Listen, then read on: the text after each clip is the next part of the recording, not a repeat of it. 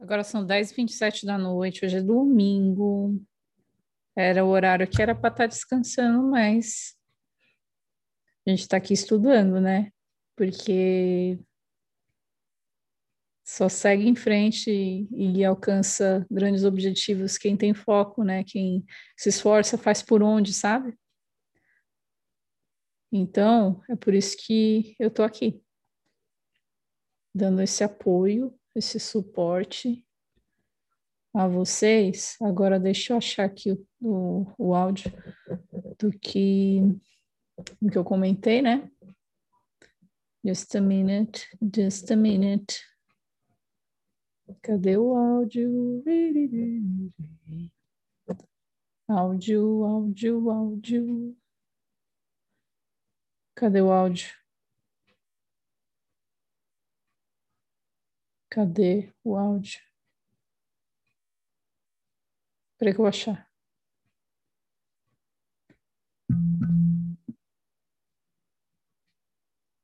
Isso que é uma notícia boa? Eu achei o áudio.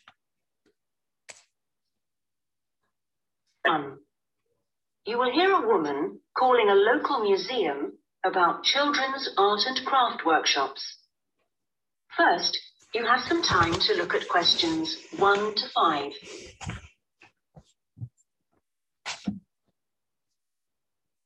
Tá vendo? Tem um tempinho para você pensar. Olhar assim, você está familiarizado com o que está pedindo, sabe? Aqui, ó. Tá falando assim, no more than two words and or a number. You will see that there is an example that has been done for you. On this occasion only, The conversation relating to this will be played first. Só nessa ocasião vai ser. Good morning, Sidmouth Museum. Can I help you? Oh, yes. Good morning. I'm interested in the children's workshops, and I'd like a little more information, please. Do you mean the art and craft workshops? Yes. A friend of a friend mentioned them. The children do painting and make models and so forth. Yes, of course. Um, where to begin? First of all, as you probably know, they run every Saturday. The workshops are organized every Saturday. So Saturday has been written in the space. Now we shall begin. You should answer the questions as you listen, because you will not hear the recording a second time. Parece ameaçador, né? Ela fala assim. And answer questions 1 to 5. Eu falo assim, você ouve bem uma vez. Good morning, Sidmouth Museum. Can I help you? Oh, yes. Good morning. I'm interested in the children's workshops, and I'd like a little more information, please. Do you mean the art and craft workshops? Yes. A friend of a friend mentioned them. The children do painting and make models and so forth. Yes, of course. Um, where to begin? First of all, as you probably know, they run every Saturday. Fine. And what about ages? Well, all ages from five upwards are welcome. Though we do ask that children below eight years of age are accompanied by an adult. Fine. That wouldn't be a problem. What about cost? Well, I think you'll find them very reasonable. It's £2.50 a child, with 80 pence off for two or more children from the same family. Oh, yes, very reasonable. And are they held in the main museum? Not exactly. They're nearby. Could you give me the full address? I don't know the area very well. Yes, it's Winter House. Right. And that's in Tamer Street.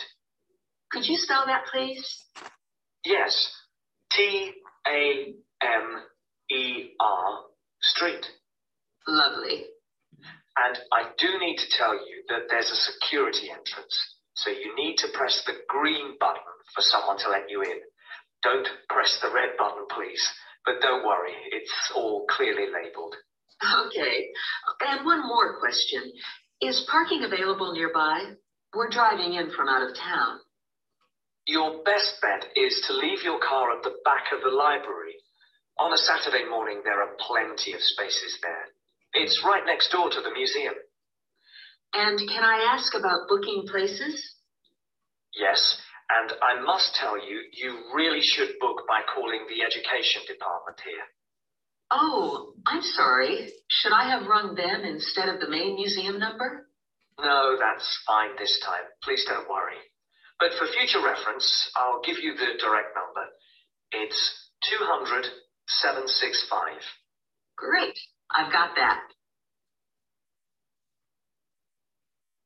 Before you hear the rest of the conversation, you have some time to look at questions 6 to 10. Viu? É tudo na sequência. É tudo na sequência. Aí você olha, vê, vê o que, que eles pedem. Aí, ó, no more than two words.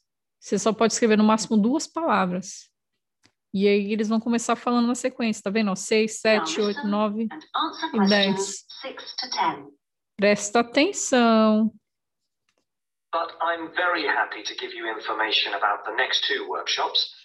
On Saturday the 16th, there's building castles. Oh, sounds great.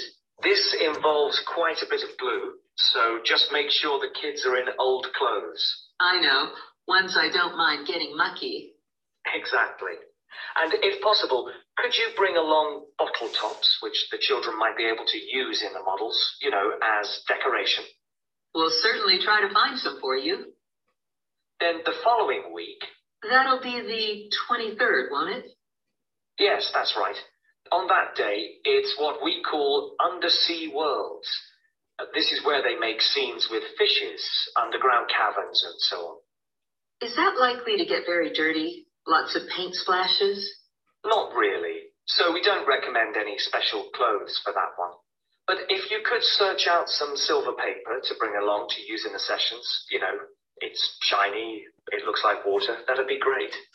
Yes, of course. We'll see what we can come up with. Well, thank you ever so much for all your help. The sessions sound really good, and I'll certainly book up for the next two. Lovely. Thanks very much for ringing. Bye. Bye bye. That is the end of section one. You now have half a minute to check your answers. E te dá um tempinho assim para você ver, pensar, tentar lembrar de alguma coisa e você anota a lápis. A prova é toda a lápis, sabe? Até as respostas, quando eles dão tempo para você fazer no final depois, é, é eles te dão 10 minutos para você passar as respostas para a folha final. Vamos ver agora a section 2. Let me see.